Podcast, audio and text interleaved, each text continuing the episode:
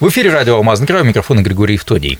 Сегодня вместе с вами мы обсудим работу Айхальского горно-обогатительного комбината. Обсудим итоги предыдущего года, поговорим о будущем и о том, а, легко ли найти работу в Айхальском горно-обогатительном комбинате. Если ее там можно найти, то кому и каким образом там можно устроиться. Об этом и не только мы поговорим а, с директором горно-обогатительного комбината, который находится в Айхале, повторимся, а, Евгением Денисовым. Евгений Владимирович, рад видеть вас в нашей студии. Здравствуйте. Да, добрый день. Вот вы сейчас находитесь в рабочей командировке, насколько понимаю, в городе Мирном, и мы воспользовались этим случаем, чтобы позвать вас к нам э, в гости. Ну, если говорить о отчетности, знаете, вот всегда люди рассказывают обычно о том, что прошло в прошлом году. Я здесь не сделаю исключения и вновь э, попрошу уже вас рассказать о том, как э, Айхальский горно-обогатительный комбинат отработал 2022 год. Ну, 2022 год, он для всех такой был непростой, да, в том числе, ну, для Айхальского горно-обогатительного комбината. А, в принципе, комбинат добыл чуть более 8 миллионов карат алмазов, а, более 12 миллионов горной массы выполнил а, по всем переделам, карьер, рудник – мы при этом план не выполнили э, по ряду объективных причин. Здесь и э, поставка импортных запасных частей осложнилась, это ремонт техники у нас. Есть и другие объективные причины, как загазованность атмосферы карьера. Проблема давно на карьере юбилейной, мы ее частично решаем, но все равно еще не до конца. У нас только часть техники оснащена газозащитным оборудованием. И обильные паводки, которые в прошлом году были, они, в принципе, нам не позволили нормально поддерживать скоростной режим технологического транспорта на карьере юбилейной. Э, но при этом мы разработали ряд компенсирующих мероприятий, и коллектив комбината, в принципе, вот с учетом всех э, вопросов, которые у нас возникли, с учетом мероприятий, которые э, менеджмент комбината разрабатывал, мы, в принципе, максимально старались задачу выполнить. Ну, если говорить там про алмазодобыч, то мы не добыли там порядка 5% от плановых показателей.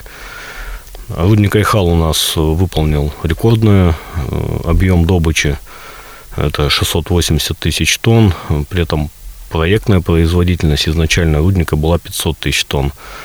Мы порядка трех лет э, шли, вот постепенно наращивая объемы добычи до 680 это надо отметить, что план был 650 на 22 год, но Рудник справился с задачей гораздо более амбициозной, 680 добыли. Вот я упомянул, что мы три года а, шли к этому, мы готовились и по а, шахтному подъему, и по строительству выработок, по изменению направлений выработок горно-подготовительных в принципе, комплекс э, мер такой, в принципе, позволил нам вот по руднику такую задачу выполнить. Угу. Обогатительная фабрика, э, понимая, что э, объем рудного сырья будет больше, ну, в том числе за счет рудника и хал, у нас там остатки балансовой руды оставались, на карьере Заря мы их тоже вовлекли все в обработку и коллектив э, фабрики э, тоже совместно с э, управлением компании работали над повышением операционной эффективности. Нам удалось значительно увеличить время работы фабрики, часовую производительность фабрики. И, в принципе, мы тоже выполнили здесь достаточно амбициозную задачу и нам, в принципе, позволило это компенсировать выпадающие объемы трубки юбилейные. Угу. Технолог... Ну, технологический транспорт, в принципе, также все задачи решил. То есть, в принципе, Зачем? все нормально, несмотря на те и стихийные, и не только стихийные факторы, о которых вы говорили. В виде загазованности, в виде дождливого лета, которое было, в виде, естественно, проблем с поставками импортных комплектующих. Ну, в принципе, да, наверное, можно сказать, что тут коллектив достойно справился с задачей. Ну вот вы сейчас затронули тему успехов э, Ахальского горно-обогатительного комбината, и э, я вспоминаю то, что минувший год очень часто в сводках промышленных новостей фигурирует то, что Ахальский ГОК э, на руднике удалось построить минус сотый горизонт. На этом был акцент такой. В чем важность этого объекта? Я вот пытаюсь, пытался понять, и вот как раз у меня есть возможность вам этот вопрос и задать. Ну, здесь начнем с того, что минус сотый горизонт, он проектно должен уже как несколько лет эксплуатировать. Но по ряду причин, в принципе, острой какой-то необходимости не было в его эксплуатации и как-то откладывались То есть здесь, решения. наверное, даже стоит начать с того, что это такое. Э, это выработка, предназначенная для доставки руды к э, месту погрузки для, перед тем, как выдать ее на поверхность. То есть он был Порядка... запроектирован, но не было да, необходимости? Он, он запроектирован был, он был частично построен, но не соответствовал еще конечным проектным параметрам. Требовалось как э, проходка расширения где-то, проходка по почве выработки, забетонировать э, дорогу, закрепить выработки, чтобы безопасно можно было там находиться, работать освещение по выработкам, ну, все необходимое энергоснабжение, какие-то подходящие вспомогательные выработки. Э, усилиями рудника мы в прошлом году этот горизонт достроили. И мы э, на моменте, когда принимали решение о том, что необходимо повышать производительность рудника, это экономически эффективно, поняли, что без сокращения плеча откатки горной массы, ну, в первую очередь руды, нам, в принципе, не удастся достичь э, более высоких темпов э, производительности. Ну, то есть больше, чем в 30 раз производительность рудника выросла. И э, было принято решение, что этот горизонт необходимо достроить, привести в проектное положение и его эксплуатировать. И как ну, таким дополнительным эффектом нам меньше требуется при его эксплуатации горной техники, ну, если быть там точным, шахтных автосамосвалов. Угу.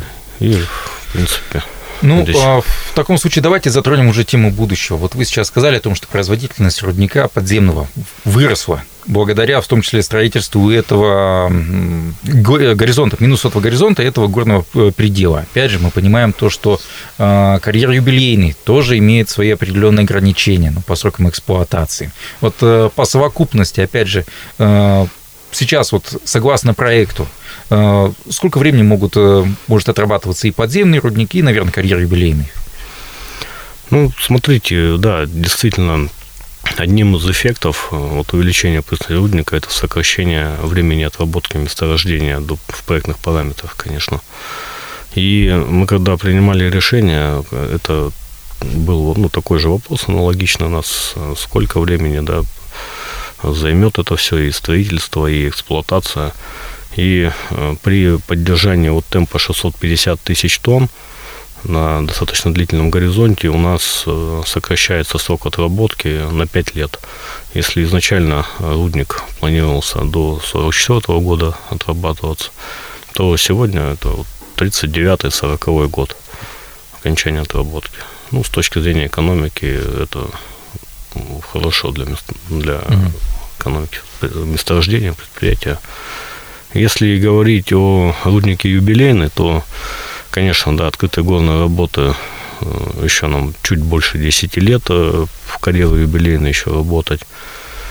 В конце прошлого года э, Институт Якутнепроалмаз со специалистами управления компании провели укрупненную экономическую оценку Э, целесообразности отработки вот э, именно подземным способом данного месторождения юбилейной. В принципе, э, эффект там есть ну, небольшой, но положительный, что рентабельность, как говорится, уже выше нуля. Эм, в середине текущего года уже институт должен доработать ранее разработанный технический регламент, уточниться там по горно-капитальным выработкам, по системе вскрытия по каким-то основным технологическим переделам. И уже к концу года, э, в декабре, мы должны по планам посмотреть э, уже детальное технико-экономическое обоснование целесообразности строительства рудника.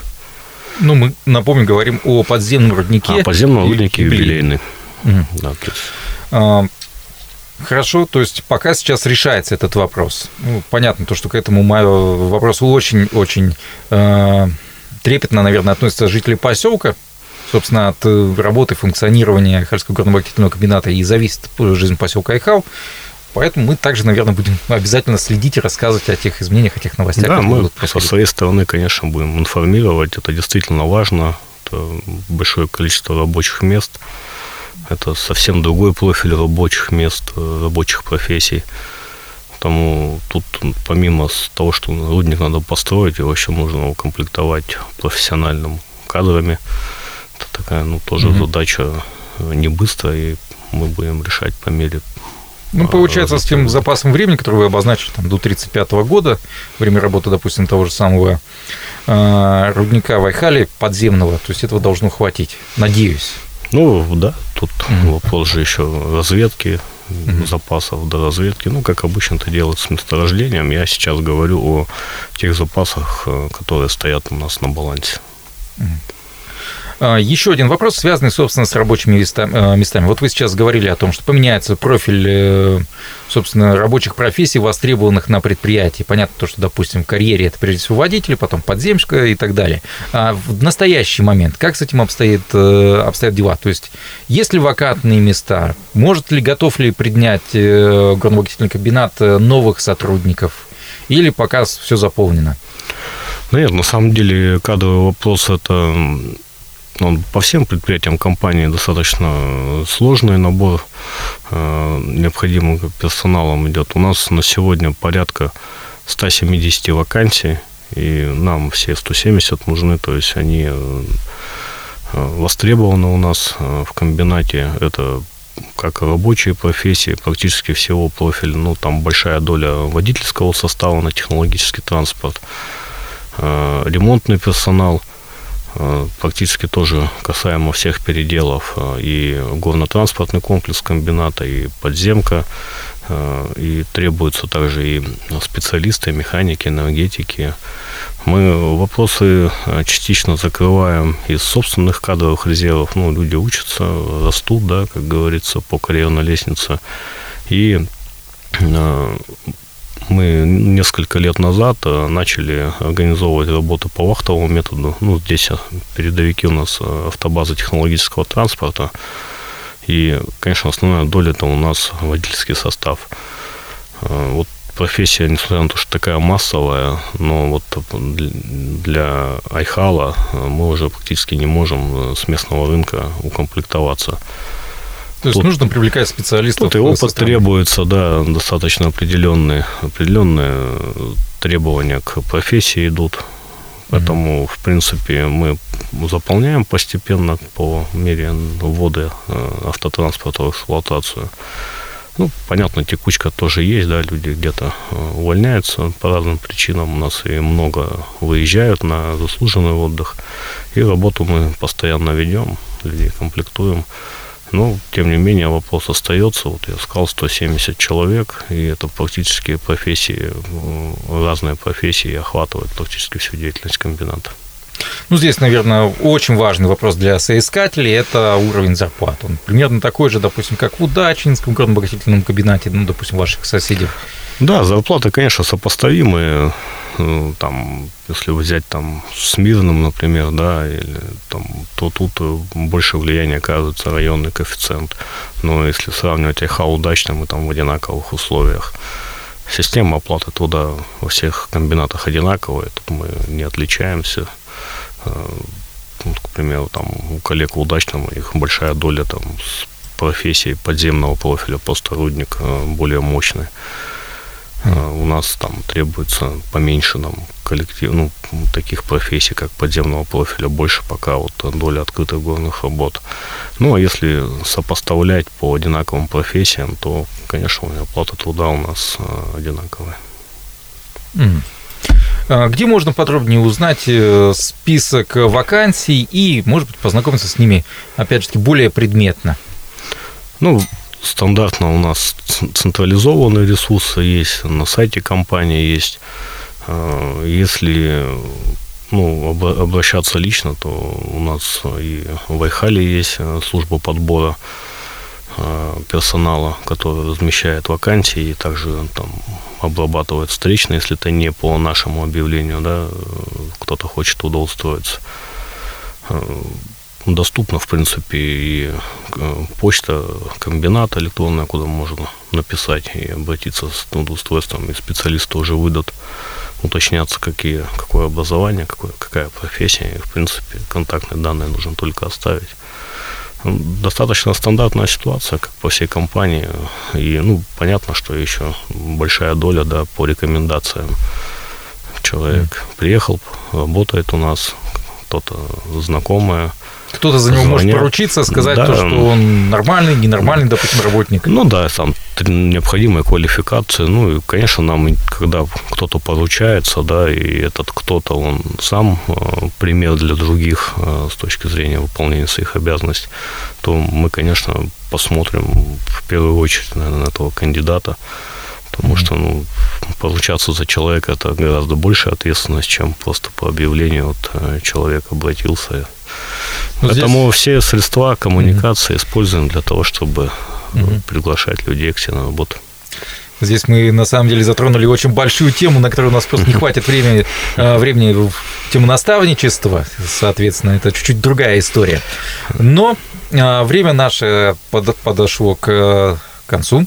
Я напомню то, что мы говорили об Айхальском горно-обогатительном комбинате, о итогах работы этого комбината за минувший год, о том, какие проблемы были в прошлом году, а, и о том, какие, каких результатов удалось достичь также в минувшем году. Ну и плюс, конечно же, затронули мы историю с рынком труда. Так что если вдруг вы соискатель, может быть, находитесь где-то в Новосибирске и готовы работать вахты, вы все слышали.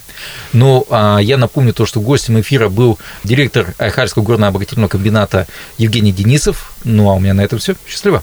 Хорошо, вот мы сейчас проговорили по вакансиям. Очень интересный сам по себе вопрос, но если говорить о текущей ситуации, в начале нашей беседы вы говорили о том, что в связи э, с некоторыми факторами были проблемы с выполнением плана. Один из этих факторов вы прямо назвали. Это проблемы с импортными деталями.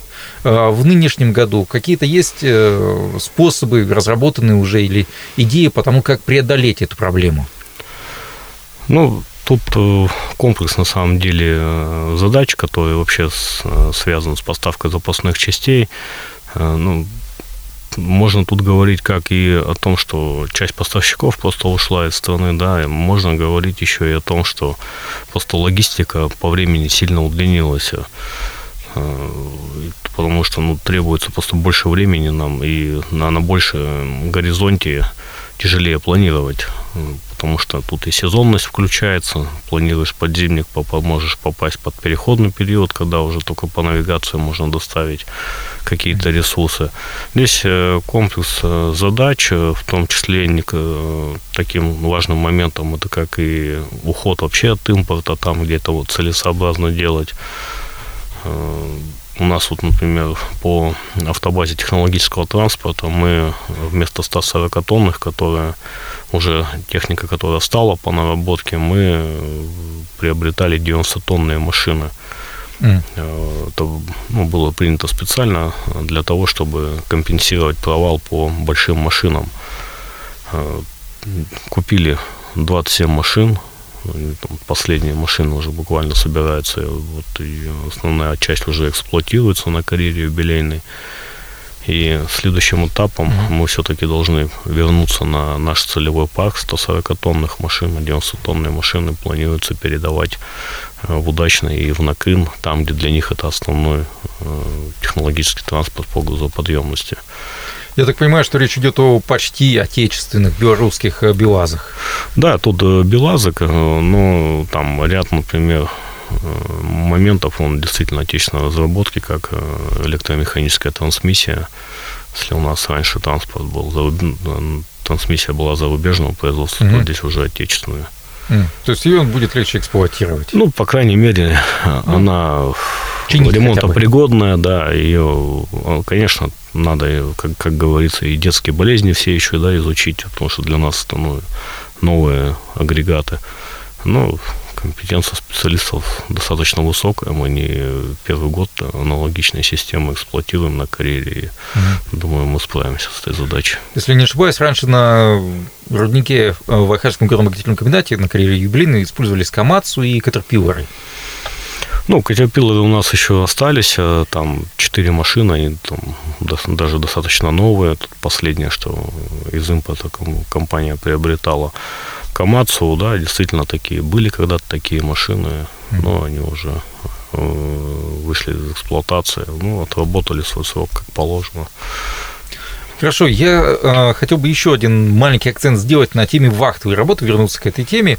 А именно, э, сейчас наверняка нас э, слушают не только Э, жителей Айхао, Мирного, Удачного и даже Ленска, но, возможно, еще и жители Новосибирска, который является больш... городом огромным, который часто поставляет к нам сюда как раз вахтовиков. Если говорить об условиях той же самой вахты, она чем-то отличается от Накинской, допустим, месяц через месяц?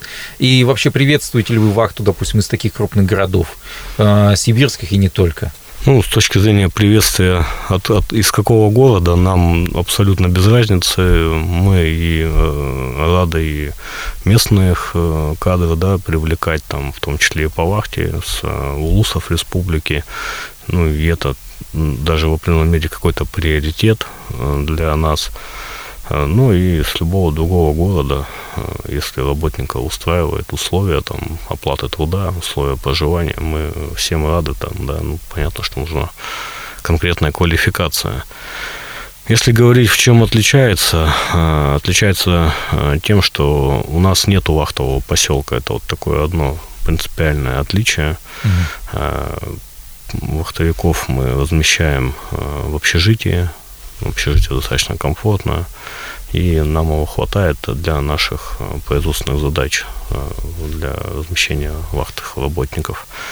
Это, наверное, ну, принципиальное отличие. Да, то есть люди живут, по сути, в поселке, где и все mm остальные. Ну, по сути, в городе. Да, по сути, да, в городе живут mm на производство нашими автобусами, весь персонал доставляется, они как-то не делятся, mm по большому счету, внутри смены смена а, таки. А срок самой вахты это, ну, допустим, я знаю, что бывает от двух недель там, до более длительного срока. Да, у нас э, и 28, и 56 есть. То есть у нас вахты э, немного отличаются, чем у коллег. Ну, оно и понятно. У нас, например, основная доля водителей – это одна автоколонна. У коллег это весь э, комплекс, э, кто проживает на вахте, и горняки, и обогатители, и там это, наверное, другая, наверное, система нужна, более настроена, чем какой-то разорванный. Mm-hmm. Ну, мы определились для себя, что у нас там 56 через 56, и попытались у людей спросить, может, 28 на 28. Ну, людей в основном устраивает такой график в своем большинстве. 56 э, суток и 56, ну, на работе, и 56 суток дома. Да, практически 2 через 2. Есть э, два через один. Угу. Ну, то есть тут Евгений миксуем. Так как у нас сейчас дополнительное время, как в футболе и в хоккее, я обычно задаю в таких случаях вопрос о темах, которые я, допустим, в своих вопросах не затронул, но о которых э, вы хотели бы рассказать и тоже их осветить. Есть ли что-то сейчас? Ну, я, наверное, так вот сходу, mm-hmm. наверное, наверное, можно сказать только, что Айхальский ГОК э, по, уже по опыту Нелюбинского ГОКа мы зашли в процесс трансформации производственного блока.